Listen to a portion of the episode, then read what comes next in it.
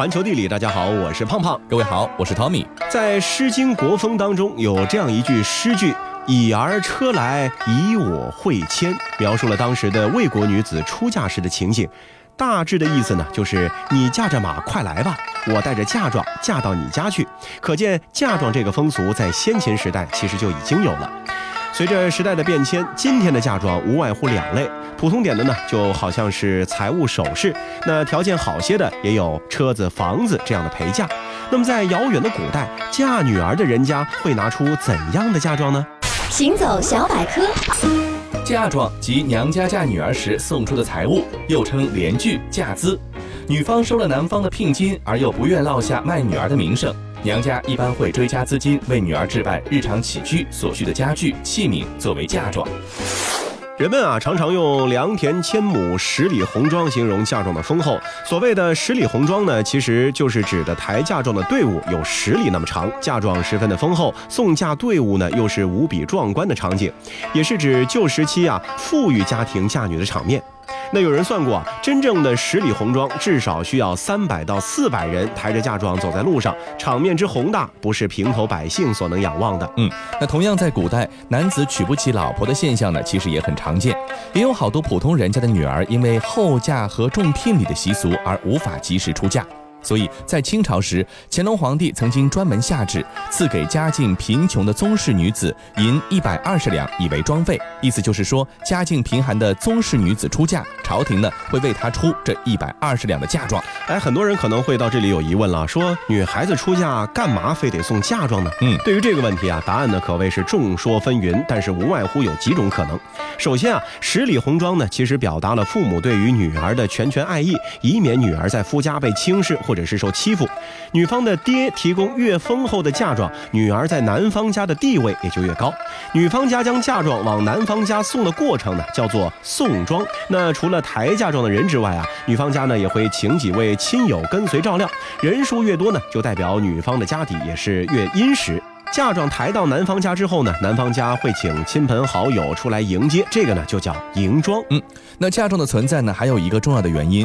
在古代，两家联姻，家与家的联合啊，要比男女双方两个人的结合呢，更加被社会重视。婚姻呢，被视为壮大亲族、扩大权势的一种手段。比方说，浙江的宁波绍兴一带，在明清时期呢，是商贾官宦云集之地，素有“无宁不成市，无绍不成衙”之说。商人虽然说手握大量财富，但是因为重农抑商的习惯，政治地位呢向来不太高，所以常常要通过联姻来结交士大夫，借此呢来提高自身的地位。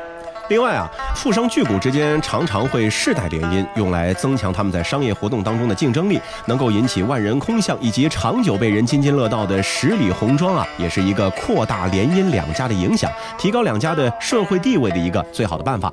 用现代的话来说啊，十里红妆呢，其实就是当时最好的商业广告了。所以，大凡是有点实力的商人，子女的婚事呢，都是敬上奢华，动辄花费万金来置办十里红妆。嗯，那让我们再来看一看。嫁妆的内容啊，嫁妆呢可不是随随便便想送什么就能够送什么的。每一个嫁妆的物件呢都是有考究的，都有各自美好的寓意。不过有些嫁妆为什么要送，就颇有一些让人摸不着头脑的感觉了。那我们先来看一些嫁妆当中的小物件，比如说痰盂啊，以痰盂作为子孙桶，寓意呢是女儿开枝散叶，儿孙满堂。红尺以红尺呢做子孙尺，有良田万顷之意。还有花瓶，寓意是花开富贵。铜盘和鞋，寓意是童鞋到老，白首同心。银包皮带呢，有腰缠万贯之意。还有龙凤被、床单枕头，祝福新人恩爱缠绵。还有龙凤碗筷，有丰衣足食。之意，嗯，再大一点的东西或者考究一点的呢，有这样几样。首先呢是拔步床，拔步床呢又名千工床，床的上方呢有一个卷棚顶，下面呢有踏步，前面呢有雕花柱架挂落，以檐花罩组成的廊舞。这种床呢是不仅冬暖夏凉，而且等于在室内呢打造了一个多功能的、私密性比较强的起居空间。像这样小房子一样的床呢，是古代富家女子嫁妆中重要的一部分。另外呢还有闷户橱。从外形来看，闷户橱是条案和矮柜的结合体，上面是条案的样子，有的呢有翘头，有的是没有翘头，可以盛置摆放物品。条案下方是抽屉和闷仓，那可以用来收纳还有储藏物品。因为是民间嫁女之家必备的嫁妆之一，所以民间又把它叫做嫁底。嗯，那还有一种嫁妆呢，是一直延续到了现代，那就是樟木香。樟木香呢也叫女儿香，曾经是姑娘们出嫁必备的嫁妆。江南大户人家如果生了女儿，就在家庭的庭院中栽种香樟树一棵。女儿等到待嫁年龄了，香樟树也长成了。媒婆呢在院外，只要看到这种树，就知道这户人家呢有待嫁的姑娘，就可以来提亲了。女儿出嫁的时候，家人要把树砍掉，做成两个大箱子，并且放入丝绸作为嫁妆，取两相厮守，也就是两相丝绸这样的一个意思。在古人的世界当中啊，早就将妆镜台作为了女子的象征。殊不知啊，妆镜台是寄托女子感觉的一个物件。这件家具是随女子来到夫家的，自然呢也就成为了嫁妆中最有感情的一个。难怪啊，有诗说：“可怜楼上月徘徊，应照离人妆镜台。”嗯，此外呢，刚才提到过的子孙桶呢，其实并不是只有马桶这一件。子孙桶呢，又名子孙宝桶，里面呢一般要包含三件物品，分别是马桶、脚盆和水桶。顾名思义啊，是保佑子孙万代、多福多寿的喜庆吉祥物件，也是姑娘们的嫁妆的三宝之一。陪嫁的时候呢，是必不可少的。除了这些常规的陪嫁呢，还有一些骨骼清奇的陪嫁，比如说春秋战国时期，贵族嫁女都会让女儿的侍婢，也就是后来所说的丫鬟一起陪嫁。早期呢，还会让妹妹跟着一起嫁过去。这些陪嫁女子夫家呢，往往是照收不误，纳为应妾。那么这个应妾呢，其实就是俗话说的小老婆。嗯。陪嫁丫鬟的风俗呢，在古代呢其实是颇为流行的。成书于东晋年间的《华阳国志》中呢，就有这么一个记载，说孔规的两个儿子所娶的媳妇儿呢都是富家女，陪嫁来的侍婢呢便有七八个。一直到清代，陪嫁丫鬟的现象都是还很常见。比如说《红楼梦》中的王熙凤，她出嫁时候的丫鬟平儿就陪嫁进了贾府，后来呢就被丈夫贾琏纳为了妾。世界真奇妙。嫁妆里还有一些物品和我们传统认为的吉祥祝福的主题完全不沾边。比如，据《余姚六仓志》风俗的记载，在过去浙江宁波慈溪一带，嫁妆中必预备胸服。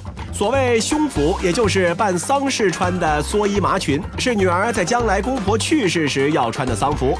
在过去广东大埔一带，也有陪棺材板的婚俗。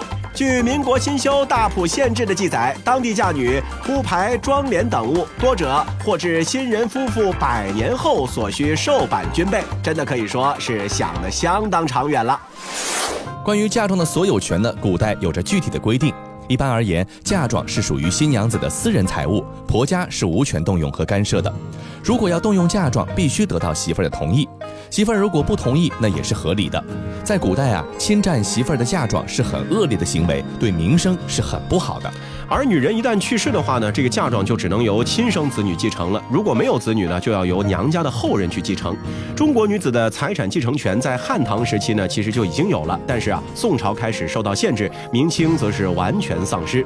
中国女子对于娘家财产的继承呢，就是通过嫁妆来体现的。所以，如果她没有后人，就要返还给娘家，夫家其他人呢是不得占用的。但是啊，如果女人被休离或者是离开了夫家，那么嫁妆呢由女子自行带走，也没有分割一说。嗯，古代的现实生活当中，如果女子太软弱了，那么部分恶婆婆就会霸占嫁妆。这种事情如果有人告或者是传出去，这个婆家可是要付出代价的。如果嫁妆没有被霸占，那么古代女子通常用嫁妆来补贴家用、资助丈夫读书或者经商、养育并且传承给孩子，都是她的出处之一。也有特别贤惠的，还用自己的嫁妆来给丈夫纳妾，来提高自己的地位。那在了解了古代关于嫁妆的习俗之后啊，也是让我们不禁感慨，古代嫁妆的内容真的是很丰富，而且一点也不如今天的房子车子容易。不过，结婚乃人生大事，再难也要去置办，谁让一生就这么一次呢？时代呢越是发展，嫁妆呢也由爱情的温馨走向了法律的尊严，由爱情的热烈走向了婚姻的标志，成为一种结婚的象征，一种结婚的符号。其实嫁妆的多少呢，并不能决定一个人的婚姻幸福与否。相反，或许正是那些简单普通但是意义非凡的嫁妆，才能够让我们永生铭记。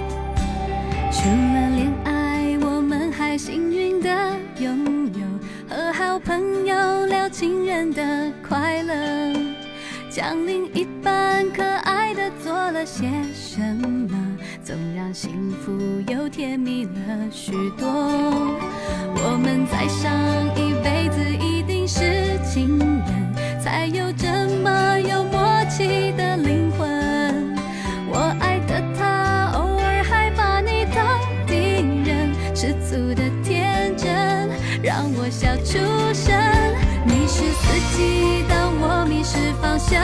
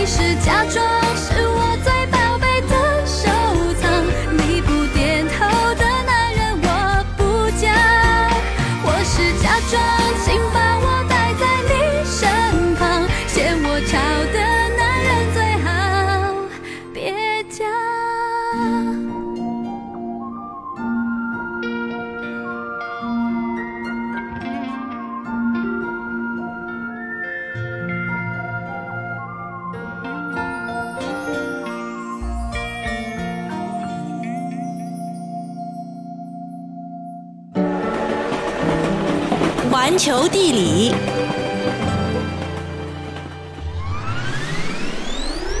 来非洲都一个多月了，保护野生动物的工作也走上了正轨，我也得抽空保护保护我自己的形象。这不，头发都快像稻草窝了，趁着今天休息，我得去找个理发店。呵，这儿的集市可真热闹，理发店也真叫一个多。那除了啤酒馆，最多的大概就是理发店了。我该去哪一家呢？哎，来来来，大兄弟，你是要理发吧？啊，我是这条街上最好的理发师，包您满意。来吧来吧，这么有自信，呃那我就相信你。哎，你说我理个什么发型好？哎，我跟你说啊，我平时的工作是在大草原上保护野生动物，你得给我理一个好打理一些的发型哦。嗯，没问题啊，不出五分钟，包您满意。等等等等，你怎么把我的头发全推了？我没说要剃光头啊。呃，这个可是我们这里最流行的发型了，而且你刚才也说了要方便打理，这样不就最方便打理了吗？方便打理也不等于是光头啊，好多发型都很方便打理，呃板刷头也行啊。什么什么板刷头？这是什么发型？用板刷剃头吗？啊这都哪儿和哪儿啊？你刚才还说你是这条街上最好的理发师呢，我看你就是骗人的。不可能！而而且我还告诉你，整条街上都是只会剃光头的理发师哦。那你这个最好又怎么解释呢？剃光头难道还分好坏啊？哦，刚才忘了说了，整条街上理发师都是并列最好的，排名不分先后哦。欢迎回到环球地理，大家好，我是胖胖。各位好，我是 Tommy。外国人到非洲的理发店被剃了光头，不能怪理发师，也不能怪非洲的审美。非洲人长着一头细密卷曲、贴着头皮生长的头发，那这种头发长长了之后啊，就会蓬乱的跟鸡窝一样，很不好打理。所以当地的男性呢，基本上都是剃光头，而女性呢，则会扎小辫，或者是用假发去挽救自己的花容月貌。嗯，那对于中国人来说，假发可能是在生活当中比较少见到的东西，它的适用人群呢也只是少数，又或者说只是在一些特别的场合，比方说电影片场、广告片场、cosplay 现场秀才会偶尔见到假发这样东西。但是呢，假发至于非洲女性啊，就如同口红至于我们中国女性一样。非洲妹子们出门呢，肯定是戴着假发的。如果没戴的话，要么说明你们的关系足够亲近，无所谓形象；要么就说明她根本不想见到你。世界真奇妙。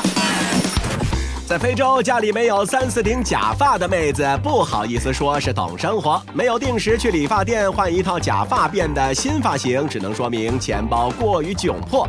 假发可以说是啤酒之外的第二刚需，理发店分布密度仅次于小酒馆的事实，就能够证明这一论断。非洲女性对于假发的喜好，催生出了一个庞大的假发市场。二零一七年，非洲的发制品消费额达到了四十三亿美元以上。非洲姑娘们啊，往往准备了许多不同发型的假发，比方说今天呢是个直发，下回呢换个卷发；今天是黑色的头发，下回呢换一个金色的头发；今天是长发，下回换短发；今天扎小辫，下回换爆炸头。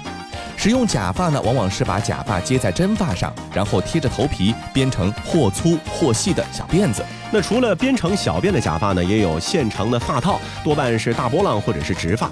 大波浪尚显自然，而廉价的直发则是常常一缕一缕的聚在一起，同时呢，在头发上留下一个 PS 新手练习抠图一样的生硬的发际线。然而，对直发的迷恋似乎某种程度上蒙蔽了他们的双眼，好像假发只要是直的，以上缺点都可以视而不见。嗯，不过呢，尽管他们对假发充满了热爱，但他们在见到真头发的时候还是非常非常羡慕的。有些人看到游客，甚至会提出：“哎，我是不是可以摸一下你头发？”这样的一种请求。那如果说对方是一群孩子，那么恭喜你，你就等着哈，要被他们像抚摸小动物一样，挨个摸上一遍自己的头发了。当然，这完全都不是恶意的，只是一种好奇，是想感受一下这种乌黑亮丽、修长平直的真发究竟是什么样的感觉。非洲人啊，通常认为美的头发是人造的，这其中呢固然有发质的原因，但是欧洲是金色卷发和东亚是黑色直发的流行呢，多少也隐喻着非洲人对自己身体，至少是头发的不自信。毕竟，在中国大城市的街头上看到留着脏辫的中国人，远少于非洲或者欧洲街头看到戴着直发发套的非洲人。嗯，人类的头发呢，装饰功能呢已经比实用功能呢要更显著了，但是在动物界中，毛发可是关系到生死存亡的大事情。在遥远的第四纪大冰期，地球覆盖有大规模的冰川，猛犸象呢，便是人们脑海中常常会浮现出来的生活在那个时期的威风凛凛的长毛巨兽。那事实上，除了猛犸家族的遗孤真猛犸之外，其他猛犸象的毛发呢，其实也没有那么的旺盛了。人们的印象当中啊，猛犸总是和西伯利亚、冻土、寒冷这些词儿相关。但是化石资料显示，最开始的猛犸其实是来自非洲的，和今天的亚洲象、非洲象有着共同的祖先，叫非洲原象。行走小百科。广义的猛犸泛指猛犸属的动物，这一世系起源于距今五百万至四百万年前的非洲。最早的猛犸是早上新世的亚平俄猛犸。它代表了生活在非洲热带环境的最原始猛犸类型，是后期繁盛于欧亚大陆及北美的所有猛犸的祖先。十七世纪，人们在西伯利亚冻土中发现了巨大的象牙，当地人称之为财神的号角，甚至啊声称在当地有一种庞大的动物，一被发现就会躲进水里。在当地住在鄂毕河畔的人们，总是能够在被侵蚀的河岸发现一些巨大的骨骼、牙齿或者冻土中的尸体。他们认为这是一种巨大的地下生物，他们在地底挖掘隧道，一旦到了地面就会死亡。在一七九六年的时候，法国著名的生物学家居维叶确定这是一种已经灭绝的大象。随后，托马斯·杰斐逊在一八零二年呢对它进行了命名。那有趣的是啊，猛犸这个名词呢，最早是用来形容巨大的奶酪的。在这里呢，则用于形容真猛犸庞大的身形。那么，根据遗骸标本显示啊，真猛犸的体格和今天的非洲象呢差不多，雄性个体的肩高在二点七到三点四米之间，一些特别庞大的公象的肩高呢，甚至可以超过四米，体重呢超过十二吨。真猛犸无论雌雄都长着硕大而弯曲的门齿，那雄性个体的象牙呢是尤为壮观，通常达到二点四到二点七米。已知最大的雄性猛犸牙长甚至是达到了惊人的四点二米，庞大的身躯再配上威风凛凛的象牙，使得成年猛犸们除了人类以外几乎就没有天敌了。嗯，真猛犸呢能够很好的适应当时的严寒环境，得益于它精良的抗寒装备。首先啊，真猛犸演化出了一身大衣一样厚重的毛发，覆盖在体表，甚至连耳朵上都覆盖到了，保暖效果呢是非常的好。其次呢，是和其他生活在寒冷地区的哺乳动物一样，厚厚的保暖脂肪层，它的皮下脂肪厚达十厘米。那除此之外，猛犸的耳朵远小于现在的大象，尾巴呢也短得多，这能够阻止热量的散失，还有避免冻伤。猛犸的寿命很长，通常呢可以活到六十岁。然而啊，就是这样的庞然大物，也很难逃过灭绝的命运。在一点一万年前发生的末次冰期大灭绝事件当中，欧亚大陆包括西伯利亚南部以及北美的大陆型真猛犸就一起退出了历史舞台。一同消失的还有在北美大陆上叱咤风云的哥伦比亚猛犸。此后啊，仍有一小群真猛犸呢，它残存在西伯利亚的北部。但是在八千多年前也是全部灭绝了。只有少数岛屿型的真猛犸象呢是继续生存下来。在圣保罗岛上的真猛犸存活到了公元前三千七百五十年，而在弗兰格尔岛上的则存活到了公元前一千七百五十年。世界真奇妙。关于猛犸灭绝的原因，众说纷纭。折中的说法认为，从1.2万年前开始的全球变暖趋势，使得海平面上升、冰川消退、森林取代了草原，猛犸们的栖息地大幅缩水，加之食物的匮乏，使得猛犸们的处境更加窘迫。此外，不可否认的是，在这次大灭绝中，人类也功不可没。大规模的狩猎活动使得生育率低下的猛犸种群愈加收缩，以至于它们在突如其来的气候变化面前是如此的不堪一击。得益于西伯利亚特殊的冻土环境，大量的猛犸遗骸得以保存至今，其中呢也不乏完整的尸身，有的甚至还含有血液残留。那一些心思活络的商人们呢，就打起了猛犸象牙的主意，把它们制作成了一些工艺品，用以替代不合法的现生象牙制品。不过此举呢，也是对西伯利亚当地的冻土层造成了不小的破坏。过去人们认为啊，古人类使用的是自然死亡猛犸的尸体，但是之后出土的大量带着砍削一类明显的狩猎痕迹的标本啊，比如说被劈开的颅骨、刮过的肋骨、伤痕累累的腿骨和带有毛尖的肩胛骨，则是向我们证实了古人类和这种庞然大物曾经激烈的斗争。猛犸和古人类的关系呢，还远不止简单的狩猎关系。欧亚大陆多处遗址中，猛犸化石都和人类化石或者人工制品呢是共同出现了。那这就表明猛犸曾经和人类长期生活在同一个生态圈中。马圈沟遗址中的草原猛犸肋骨化石上，甚至可以清晰可见的砍砸、刮削的痕迹，都表明了人类曾经以猛犸为食。好了，以上就是本期节目的全部内容，非常感谢各位的收听。那如果说你喜欢我们的节目，也欢迎大家去订阅我们节目的专辑。本期节目就是这样，我们下期再见。